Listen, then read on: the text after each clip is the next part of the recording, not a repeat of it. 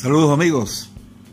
Este podcast es presentado por el Centro de Coaching, Programación Neurolingüística e Innovación, que funciona en la ciudad del Tigre, Tabanzuategui, Venezuela, donde los invitamos a utilizar nuestros servicios de consulta de psicología, de psiquiatría, tanto para niños, adolescentes, adultos, nuestros servicios de coaching, tanto personal, de vida y de organizaciones.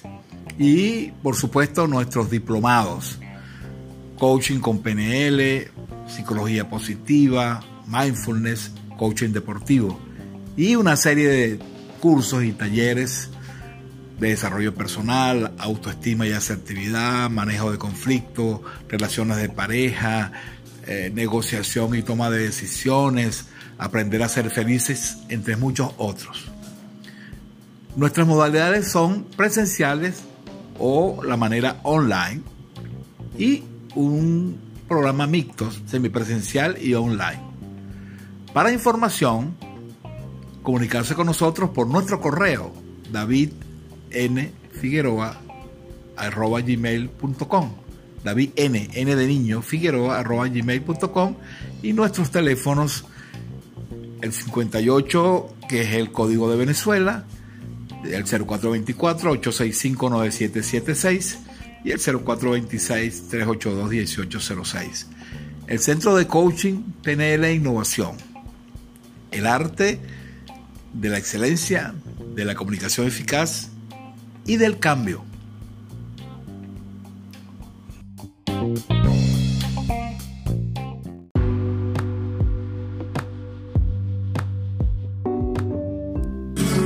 Aprendiendo a Vivir. Un programa para que mejore su calidad de vida, para ayudarle a cambiar en positivo y para manejar elementos que valen la pena que domine y comprenda. Aprendiendo a Vivir por órbita televisión y con el doctor David Figueroa.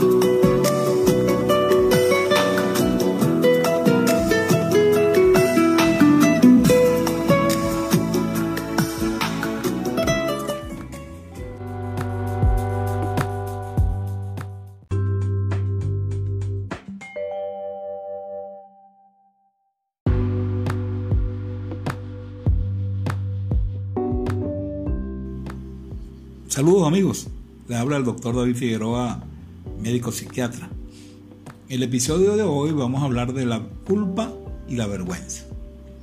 Son dos emociones muy comunes, muchas veces van juntas y se confunden con mucha facilidad, pero tienen algunas diferencias.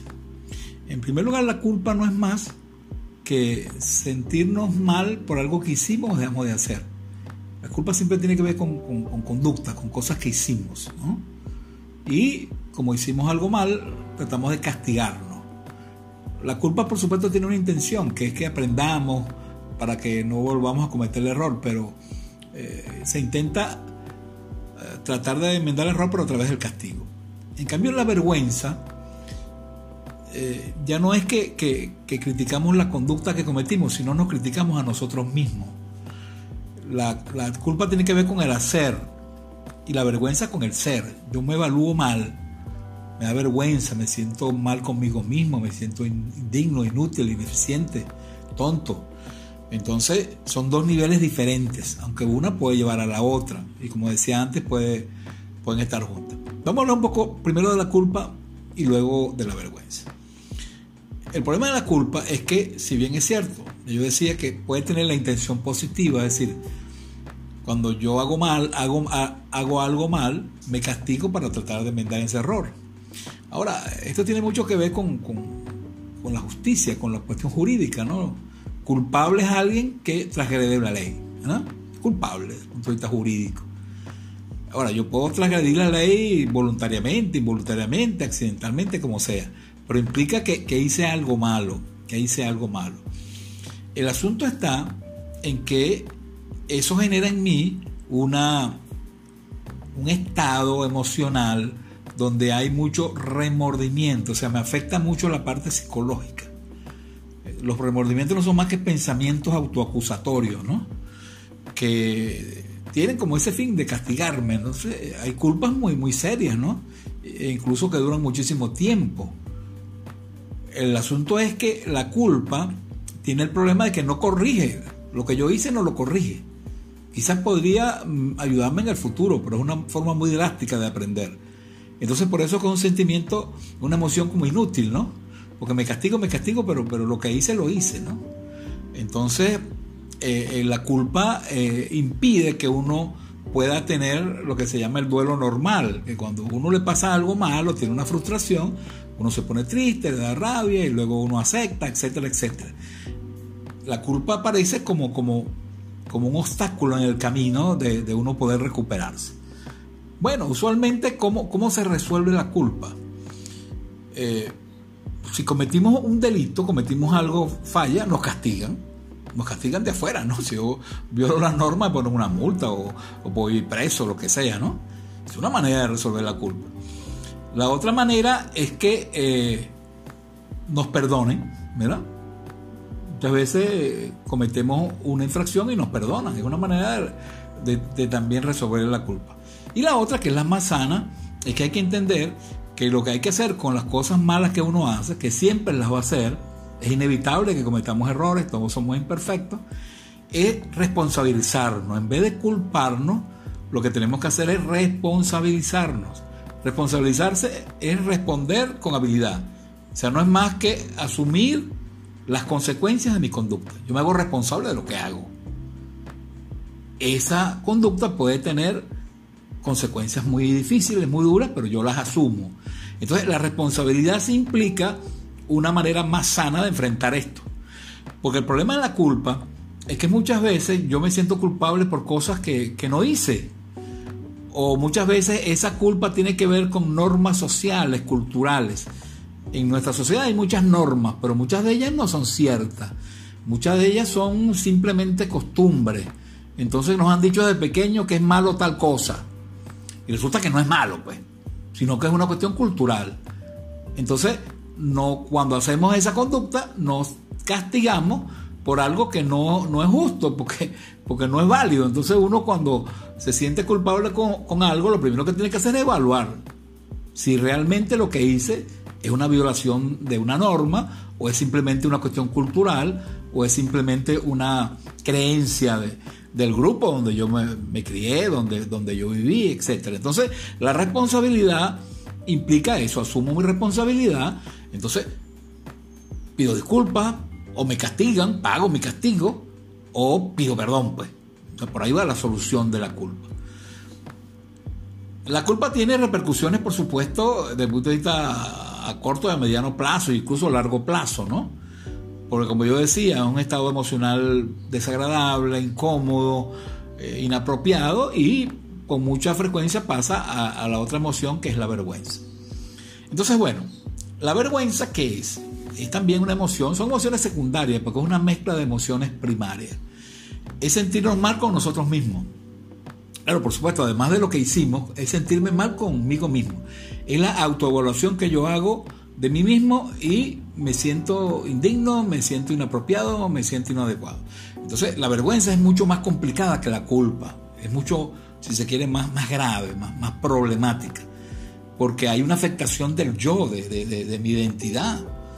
O sea, es muy duro y muy difícil que yo no me quiera, que yo no me valore, que yo me considere una persona indigna, que me considere una persona que, que no es capaz de hacer las cosas bien. Entonces, en la, en la vergüenza hay una afectación muy directa a la autoestima, que es la capacidad de valorarme, de, lo que yo pienso sobre mí, sobre si me quiero o no me quiero. Entonces la disminución de la autoestima produce una serie de síntomas, tristeza, rabia, y al final termina con depresión. Pues. entonces la vergüenza eh, conlleva una, una, situación más de, más de un nivel más, más, más profundo, como dije antes, porque hay una afectación del yo, una afectación de que yo no sirvo, de que yo soy inadecuado. Muchas veces hay gente que se siente culpable y dice, bueno, cometí esto, reconozco que hice algo malo, pero yo no soy malo, pues yo soy bueno, lo que pasa es que me equivoqué.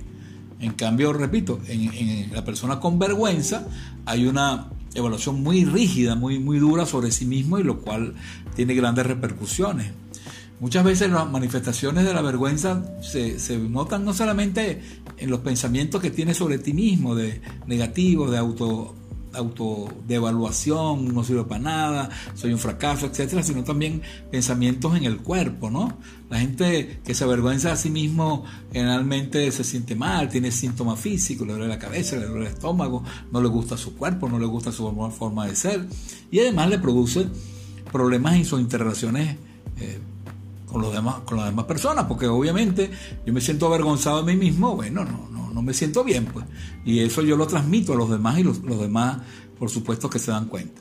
Entonces, bueno, ¿cómo podríamos hacer algunas cosas para manejar la vergüenza, así como dijimos con la culpa? Primero, entenderla, ¿no? Ubicarla. Segundo, este, hay que acostumbrarse a, y decirse algo que todos sabemos. Mira, yo no soy imperfecto, yo tengo que aprender a aceptar mis imperfecciones. Sí, nadie es perfecto, todos cometen errores la persona que se avergüenza mucho tiende a ser perfeccionista, tiende a ser como eh, demasiado exigente consigo mismo. Entonces lo primero que uno tiene que hacer es aceptar sus imperfecciones. Aceptarlas no es resignarse, aceptarlas y tratar de corregirlas, por supuesto, las que se puedan corregir. Pues.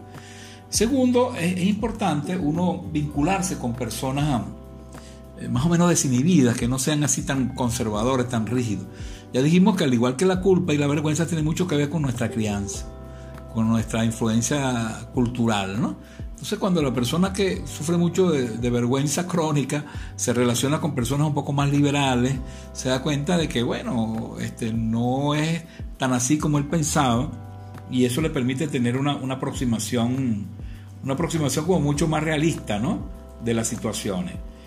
Eh, también es importante fortalecer la autoestima. la, autoestima se, fortalece eh, dándonos cuenta también de las cosas positivas nuestras, ¿no? Decir, bueno, ok, está bien, tengo esta falla, tengo estos defectos, pero ¿qué cosas buenas tengo? Es como anotar en una lista eh, unas 10 características sobre cómo, cómo, cómo, cómo soy yo, pues cómo me veo yo. Y cuando me siento así triste, avergonzado, las leo, ¿no?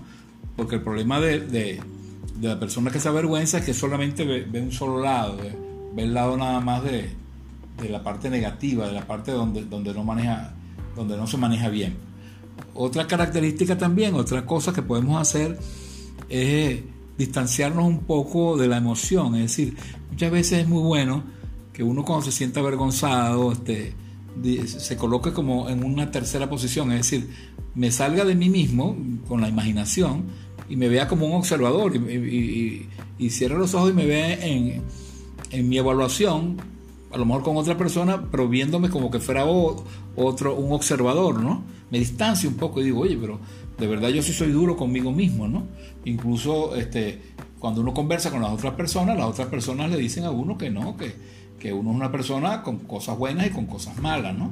Entonces, esta, todas estas cosas ayudan.